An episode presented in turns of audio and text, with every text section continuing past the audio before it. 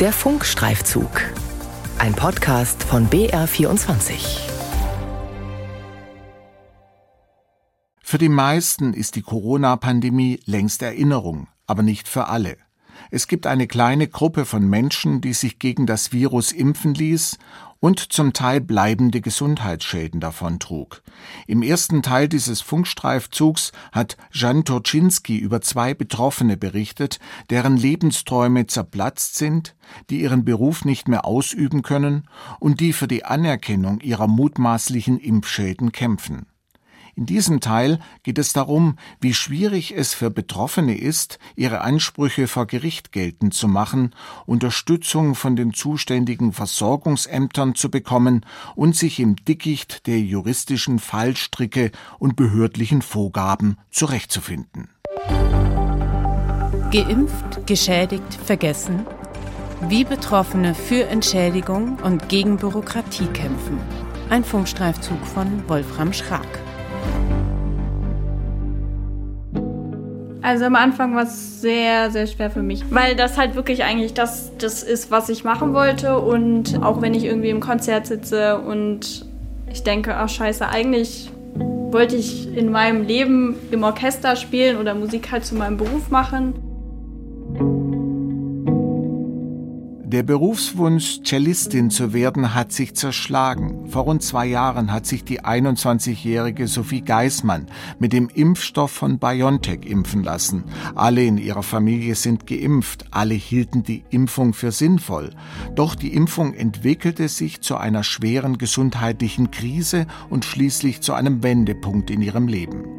Es kommt zu einer Autoimmunerkrankung, schließlich einer Sinusvenenthrombose und in der Folge zu Epilepsie. Ihr behandelnder Arzt vermutet bereits früh einen Zusammenhang zur Impfung. Nun klagt Sophie gegen die Firma BioNTech. Sie will eine Entschädigung für den erlittenen gesundheitlichen Schaden. Es war klar, irgendwann werden Impfgeschädigte erste Schadensersatzklagen gegenüber Impfherstellern formulieren. Und sie werden versuchen, auch vom Staat entschädigt zu werden. Und an diesem Punkt sind wir jetzt. Immer dann, wenn die meisten schon anfangen zu vergessen, was eigentlich passierte, sind Gerichte am Zug, prüfen Ansprüche und sprechen Urteile im Namen des Volkes. Nun, wie stehen die Chancen, dass Sophie eine Entschädigung erhält? Von BioNTech, dessen Impfstoff sie erhielt, oder vom Staat, der eine Versorgung bisher ablehnte? Wer erkennt an, dass die Corona-Schutzimpfung bei ihr wahrscheinlich zu massiven Gesundheitsschäden geführt hat? Deshalb will sie Schadensersatz und Schmerzensgeld. Ihre Anwältin hat geklagt.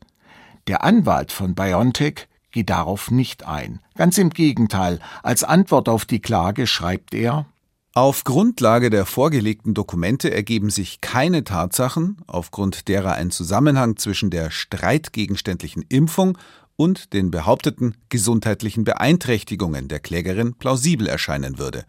Es ist bereits unklar, ob die Klägerin zum Zeitpunkt der Impfung überhaupt gesund war. Sophie ist empört. Ihre Schwester, die das gesundheitliche Leiden von Sophie in den vergangenen zwei Jahren hautnah miterlebte, fasst es so in Worte. Das Schlimme ist zu sehen, wie die Menschen eigentlich kaputt gehen. Die Unternehmen wissen, dass wir recht haben, aber sie geben halt nicht nach und versuchen die Menschen kaputt zu machen, dass sie halt nachgeben.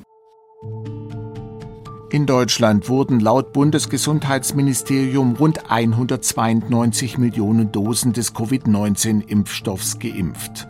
Drei Viertel davon waren von BioNTech. Die Zahl der bisherigen Schadensersatzklagen ist im Vergleich dazu gering. 242 meldet das Ministerium. Der Großteil davon entfällt auf Klagen gegen BioNTech. Der Rest verteilt sich auf Moderna, Johnson Johnson und AstraZeneca. Die Zahl der Klagen könnte auch höher sein.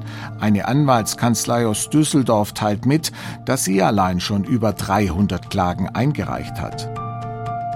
Hinter jeder stehen Menschen, in vielen Fällen Schicksale, zerstörte Träume, quälende Therapien und nicht selten große finanzielle Schwierigkeiten. Auch Rechtsanwältin Yvonne Schuld hat Mandantinnen und Mandanten, die angeben, im Zuge der Corona-Schutzimpfung einen Schaden erlitten zu haben. Die Fachanwältin für Medizinrecht aus Mainz hat den Impfhersteller BioNTech verklagt. Aber nicht auf Schadensersatz und Schmerzensgeld? Noch nicht. Sie will erst einmal weitere Auskünfte. Als Patient hat man ja keine Einsicht in die Zulassungsverfahren, man kennt die Zulassungsstudien nicht, man ist ja da völlig außen vor. Daher haben wir den Weg gewählt, der erstmal diesen kleinen Schlenker macht, BioNTech auf Auskunft jetzt verklagt. Wir wollen ganz bestimmte Dinge wissen und wenn wir dann weitere Daten haben, werden wir prüfen, ob wir weitere Schritte einleiten können. Informationen zur Zulassung, zu Verträgen mit Behörden, mit all dem hofft die Anwältin ihre Klage besser begründen zu können. Denn freiwillig war BioNTech bislang nicht bereit, weitere Auskünfte zu erteilen. Der Pharmakonzern ist ein Vorzeigeunternehmen in Deutschland und wie alle Covid-19-Impfstoffe wurde auch der von BioNTech während der Pandemie durch die EU-Behörden in Höchstgeschwindigkeit zugelassen. Normalerweise dauert das bis zu 15 Jahre.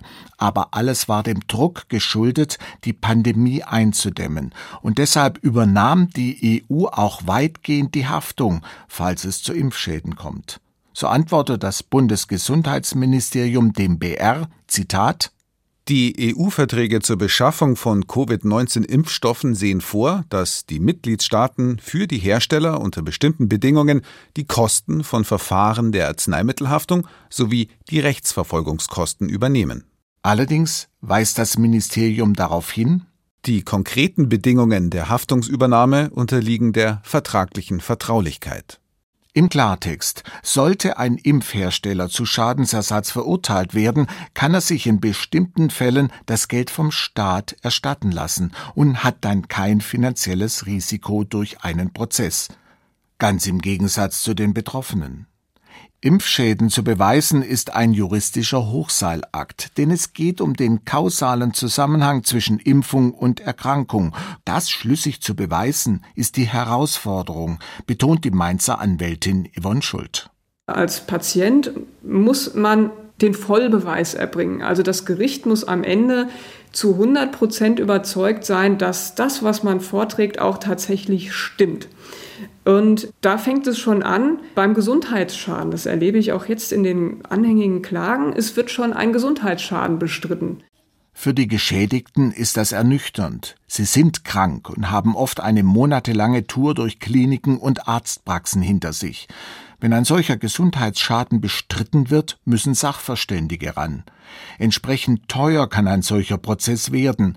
Und so haben sich bislang vor allem solche Geschädigte bei Anwälten gemeldet, die rechtsschutzversichert sind. Doch selbst wenn ein Gesundheitsschaden anerkannt wird, folgt die nächste Hürde, und die ist noch höher. Sie nennt sich kryptisch das Nutzen-Risiko-Verhältnis. Was brachte die Impfung und wie hoch war das Risiko zu erkranken? Bislang verwiesen die Gerichte stets auf die Europäische Arzneimittelbehörde, die das Nutzen-Risiko-Verhältnis als positiv bewertet hat. Das schränkt die Erfolgsaussichten bei Klagen stark ein. Das heißt, es macht es deutlich schwerer, einen Schadensersatzanspruch geltend zu machen. Wer einen Impfschaden erlitten hat, wird kaum von Nutzen sprechen, doch die Gerichte waren hier bislang eisern, so Anwältin Schuld. Es darf nicht auf die einzelne Person abgestellt werden, auf den einen betroffenen Kläger, sondern man muss die Gesamtheit aller Arzneimittelanwender, Arzneimittelbenutzer sich anschauen. Ist also der Benefit, den man durch dieses Arzneimittel hat, größer als der Schaden? Also es ist immer dieses Spannungsverhältnis. Umso wichtiger sind deshalb weitere Auskünfte durch Pharmafirmen, auf die auch die Anwältin von Sophie setzt. Anwältin Schuld aus Mainz will damit neue Ansatzpunkte für ihre mögliche Klage ausloten. Da wollen wir natürlich entsprechende Argumente sammeln. Da brauchen wir Zahlen, da brauchen wir Fakten. Es reicht nicht, das muss ich ganz deutlich sagen, einfach mal zu behaupten, in einer Klage, ja, da sind schlampige Studien gemacht worden oder da lief irgendwas falsch bei diesen Zulassungsstudien oder das war alles so ein Gemauschel. Das reicht den Gerichten nicht. Bis dahin ruht die Hoffnung vieler Geschädigter auf Hilfen durch den Staat. Denn bei öffentlich empfohlenen Impfungen wie der Corona-Impfung ist eigentlich der Staat für die Versorgung zuständig, wenn ein dauerhafter gesundheitlicher Schaden eintritt. So ist es im Infektionsschutzgesetz geregelt. Im oberfränkischen Bayreuth gibt es das Zentrum Bayern Familie und Soziales, eine Behörde, die dem bayerischen Sozialministerium untersteht und die zuständig ist für die Versorgungsämter im Freistaat. Dort ist Thomas Kerner verantwortlich für die sogenannten sozialen Entschädigungen. Der Grundgedanke? Es liegt im gesamtgesellschaftlichen Interesse, dass Leute sich impfen lassen. Und wenn es dann eben in den seltenen Fällen zu einer gesundheitlichen Schädigung kommt, wird diese vom Staat entschädigt.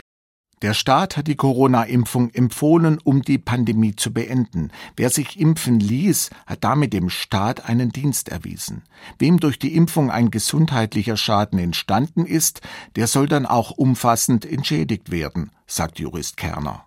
Das fängt an bei der Heil- und Krankenbehandlung, dann geht das weiter über eine monatliche Rentenzahlung. Es können Zulagen gewährt werden für Schwerstbeschädigte. Es gibt vor allem, und das ist sicherlich auch gerade bei den Impfschäden sehr wichtig, Rehabilitationsleistungen der medizinischen Teilhabe, der beruflichen Teilhabe. Es gibt fürsorgerische Leistungen, zum Beispiel auch Hilfe zum Lebensunterhalt. Diese Entschädigungsleistungen sollten allerdings nicht über eines hinwegtäuschen. Auch hier muss die Kausalität, also der Zusammenhang zwischen Impfung und Gesundheitsschaden belegt sein. Die Behörde überprüft Arztberichte und entscheidet anhand wissenschaftlicher Erkenntnisse, bereitgestellt vom Paul-Ehrlich-Institut. In Bayern wurden bis Mitte Juli rund 2250 Anträge eingereicht, 1190 bearbeitet und 105 anerkannt. Diese Quote bewegt sich im Bundesschnitt von rund 10 Prozent. Im Fall von Sophie, die ihren Traum von einer Musikerkarriere aufgeben musste und die sich weiter in ärztlicher Behandlung befindet, lehnte die zuständige Behörde Unterstützungsleistungen jedoch ab. Sophie ist verzweifelt. Man wird so alleine gelassen von der Gesellschaft, auch von den Versorgungsämtern. Man versucht sich da irgendwie zu impfen, irgendwie für die Gesellschaft, um andere zu schützen, um vielleicht sich selbst zu schützen. Da wird einem so in den Rücken gefallen. Sophies Verfahren läuft jetzt vor dem Sozialgericht weiter. Ein Sachverständiger soll gehört werden.